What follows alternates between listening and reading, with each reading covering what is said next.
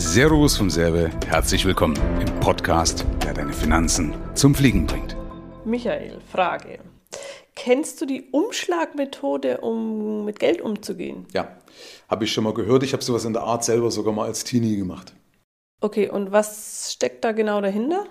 Also so wie es mir vertraut ist, wie gesagt, diskutiert da gerne alle mit, wie, was ihr darunter versteht, aber so wie es mir vertraut ist oder wie es meines Erachtens auch richtig propagiert wird, ist, dass du halt deine Töpfe hast. Du hast verschiedene Töpfe, Urlaub, Hobby, Fernseher, ja, irgendwas. Also ganz spezielle Töpfe. Und damit du das nicht als 80 verschiedene Konten darstellt, äh, darstellen musst, beispielsweise tust du das in Briefumschläge rein. Ja, das heißt, dann nehme ich halt Geld und teile es meinetwegen entweder in einer gewissen Weise prozentual auf oder je nach Überschüssen oder sonst irgendwas. Und dann packe ich das in diese Briefumschläge. Und unter uns Gebets, Gebetsschwestern, ich finde das sehr armselig eigentlich mittlerweile, also für Unternehmer oder Selbstständige in der Weise gar nicht geeignet, ja, weil das sehr klein gedacht ist. Der Zweck heiligt die Mittel. Also derjenige, der jetzt sagt, das hat mir geholfen, natürlich, aber man kann auch größer denken als nur mit so einer Umschlagmethode. Das ist der eine Punkt. Ich habe es bei mir früher so gemacht, dass ich mir meine Kosten komplett eingeteilt habe damit in Umschläge. Also ich habe praktisch meine wochenwöchentlichen Kosten eingeteilt in, in, Umschläge, um zu gucken, wie viel habe ich jetzt da äh, zu dem Zeitpunkt noch. Das war aber, wo ich knallhart kalkulieren musste. Also immer dann, wenn man knallhart kalkulieren muss, dann ist natürlich eine Umschlagmethode, deswegen, sorry für den Angriff, ja, das, ich finde es armselig. Ja, aber wenn ich knallhart kalkulieren muss, dann macht das meinetwegen Sinn. Aber ich finde, das kann von Unternehmer oder von Selbstständigen kann das gar nicht das Ziel sein, dass ich mich mit sowas beschäftige, sondern dann lieber ein vernünftiges System nehmen, wie beispielsweise unseres, wo du den Völlefanz gar nicht brauchst. Okay, aber nochmal kurz zu dem, wie du es gelebt hast, sozusagen. Äh, du hast dann praktisch das Geld genommen, das dir zur Verfügung stand, hast es zum Beispiel durch vier wegen vier Wochen geteilt und hast dann ähm, pro Woche das zur Verfügung gehabt und hast davon dann praktisch alles gezahlt, was äh, und wenn eben am, am Wochenende noch was übrig war, dann konntest du noch ausgehen und wenn nichts mehr übrig war, dann konntest du eben nicht mehr ausgehen. So in der Art, genau. Das resultiert aber daraus, dass es damals auch nicht, äh, das war ja 87 oder wann ich das gemacht habe, oder 88, wo ich das erste Mal meine erste Wohnung gehabt hatte und musste wirklich äh, ganz strikt haushalten. Gab es ja keine Geldautomaten bei uns in der DDR. Also ich kann mich nicht daran erinnern, oder? Gab's, wir hatten keine Geldautomaten, wir hatten ja nichts. Ja? Also von der Worte äh, hatte ich praktisch dann meinen, meinen Lohn genommen. Den Lohn, der ist in der Regel ja bar ausbezahlt worden. Da gab es ja die Lohntüten noch, das kennen ja die im Westen ja auch noch, die Älteren. Ne? Die praktisch gab es in der Tüte wirklich den Lohn mit dem Lohnstreifen und da war das Bargeld drin. So. Also habe ich das Bargeld verteilt auf verschiedene Briefumschläge, das war eben Woche 1, Woche 2, Woche 3, Woche 4 und habe dann äh, versucht, mit dem beziehungsweise mit weniger zu haushalten, damit eben am Ende noch irgendwas übrig war, damit ich mich dann belohnen kann. Also wichtig war für mich immer, das ist psychologisch übrigens immer wichtig, dass du eine, Belohnungs, äh, eine Belohnung hast, ein Belohnungssystem hast. Und deswegen durfte ich und wollte ich auch nicht auf Null rechnen mit dieser Woche, sondern ich habe gesagt, okay, wenn ich meinetwegen jetzt ich hatte, was weiß ich, was hatte ich, 20 Euro damals oder ich habe, glaube ich, 80, äh, nee, 120 Mark äh, Ostmark Lehrlingslohn oder sowas gehabt in dem, zu, dem Zeitpunkt.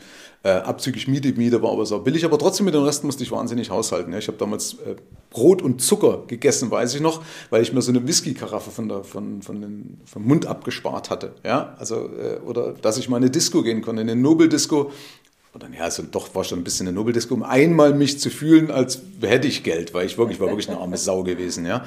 Und äh, da war das schon wichtig für mich, so strikt eben zu haushalten. Ne? Nur die Frage ist, eben mir folgen ja in der Regel Unternehmer und Selbstständige, was ist das für ein Anspruch, wenn ich sowas bräuchte? Ja, also wie gesagt, ich verstehe die Leute, die wirklich mit einem spitzen Bleistift rechnen müssen. Ja, wobei auch das schade ist, wenn es überhaupt sowas gibt in Deutschland, wenn einer arbeitet und muss dann so, das finde ich sowieso eine, eine, eine Riesensauerei. Das soll es in unserem hochentwickelten Land nicht geben. Aber nochmal, für Unternehmer und Selbstständige halte ich die Methode für falsch. Okay, klar, aber es kann ja trotzdem sein, dass äh, man irgendwann mal eine Krise als Unternehmer, Selbstständige hat oder ähm, vielleicht auch in den Anfangszeiten, wo man viel investiert hat ähm, und man eben doch auch aufs Geld schauen muss. Gibt es dann da aber schon auch eine Methode äh, oder eine Möglichkeit, das alles im Blick zu haben und eben dann auf einen grünen Zweig sozusagen zu kommen? Absolut, ja. Also der, der Punkt ist halt, ich, ich sollte, ich finde, wenn man das richtige System hat, kommt man in der Regel da gar nicht dahin und so weiter. Ja? Also normalerweise ist es so, weil dann merke ich schnell, ob mein Geschäft äh, tragfähig ist oder nicht. Dann habe ich auch ein gewisses Frühwarnsystem. Aber äh, ich finde es einfach von der, von der Einstellung, wenn du dann wirklich als Unternehmer anfangen, in, in, in Tüten zu verteilen. Sandra will gerade ja, noch was sagen. Das wollte ich ganz kurz einwerfen, aber du handhabst doch das schon so, dass du mit deinen Kunden Budgets Ja, ja, genau. Das ist eine andere Geschichte. Danke. Die Sandra sagt gerade, wenn man das ja vom Mikro nicht so hört, dass ich Budgets äh. Und dass ich natürlich mit Bedacht mit Geld umgehe. Also das ist immer gut. Ja? Also bitte nicht unbedacht mit Geld umgehen. Ja? Aber nicht getrennte Töpfe, wo ich sage, das ist jetzt mein Auto, das ist mein Fernseher, das ist mein neuer Rechner. Das ist ja die Umschlagmethode im Wesentlichen. Ja? Das heißt, ich habe verschiedene Bereiche, die ich damit abdecke. Und das packe ich bei mir in einen Topf rein. Das kommt bei mir alles in einen Topf, weil wir sorgen ja auch dafür, dass du die richtigen Entscheidungen fällst, dass eben deine finanziellen Skills geschärft sind, dass deine, deine Unternehmerdenke geschärft ist, deine, deine Investorendenke oder sag mal, wie dass du in ein Wohlstandsbewusstsein reinkommst, wie auch immer, wie man das alles nennen mag. Weißt du, dann brauche ich diese Hilfsmittel nicht mehr. Das, ist, das sind doch alles nur Krücken für Lahme. Okay. Ja, wenn ich aber gehen kann, dann brauche ich das nicht mehr. Das heißt dann, dafür haben wir eben ein System, wo ich das ganz einfach auch überwachen kann. Danke nochmal an den Hinweis, Sandra, für die, für die Budgets.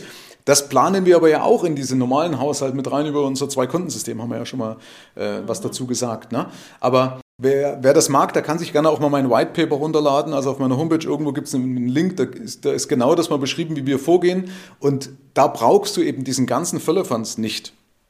Okay, also ähm, du hilfst äh, den Unternehmen dann eben aber auch äh, ihre äh, finanziellen Skills äh, zu schärfen und nicht nur stur ins System kennenzulernen, sage ich mal. Ja klar, weil es nichts bringt. Das ist ja, wir haben ja schon mal auch, glaube ich, drüber gesprochen oder sicherlich drüber gesprochen mit diesem Dreiklang. Ja? Mhm. Also das ist ja wieder auch, die Umschlagmethode ist ja nur ein Werkzeug. Nochmal, du bist kein guter Arzt, nur weil du ein gutes Skalpell hast.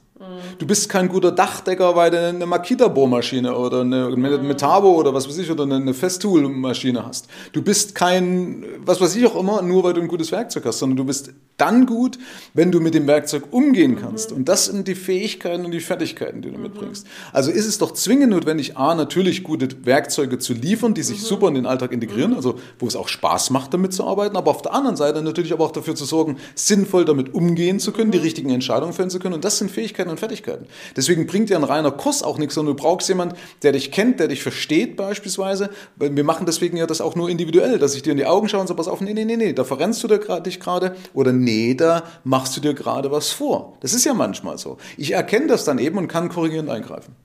Also das heißt, wenn es um Finanzen für Unternehmen und Selbstständige geht, äh, stellst du die richtigen Tools und lernst den Leuten, wie man richtig damit umgeht ja, voller Werbeblock jetzt hier.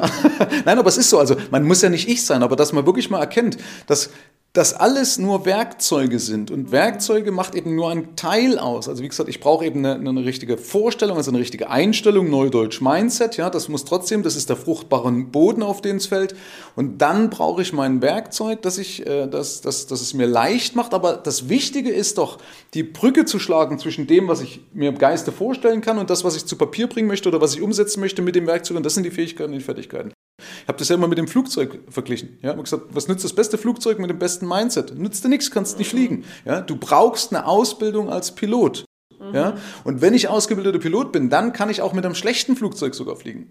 Ja, mhm. während einer, der ein Laie ist, der keine Ahnung vom Fliegen hat, mit dem besten Flugzeug eben nicht fliegen kann. Also mhm. entscheidend ist nicht das Werkzeug. Das ist am Ende schon ein cooles Quäntchen nochmal. Das, das mhm. beschleunigt dann auch. Also ne, stell dir vor, gute Mischung aus allem dreien. Ja, dann geht's ab wie Schmitzkatze. Und dafür sorgen wir, dass eben genau diese Mischung, dass alles drei halt wunderbar rund läuft, weil dann sind Dinge möglich, die Leute sich im Vorfeld gar nicht haben vorstellen können. Vor allem oft ist es auch so, dass äh, Leute ein gutes Tool haben, ähm, es vielleicht sogar wissen, wie man damit umgeht, aber es einfach nicht tun. Einmal das oder vielleicht auch die Lust verlieren, weil es teilweise genau. zu kompliziert ist. Okay, super. Vielen Dank für den Einblick. Gerne.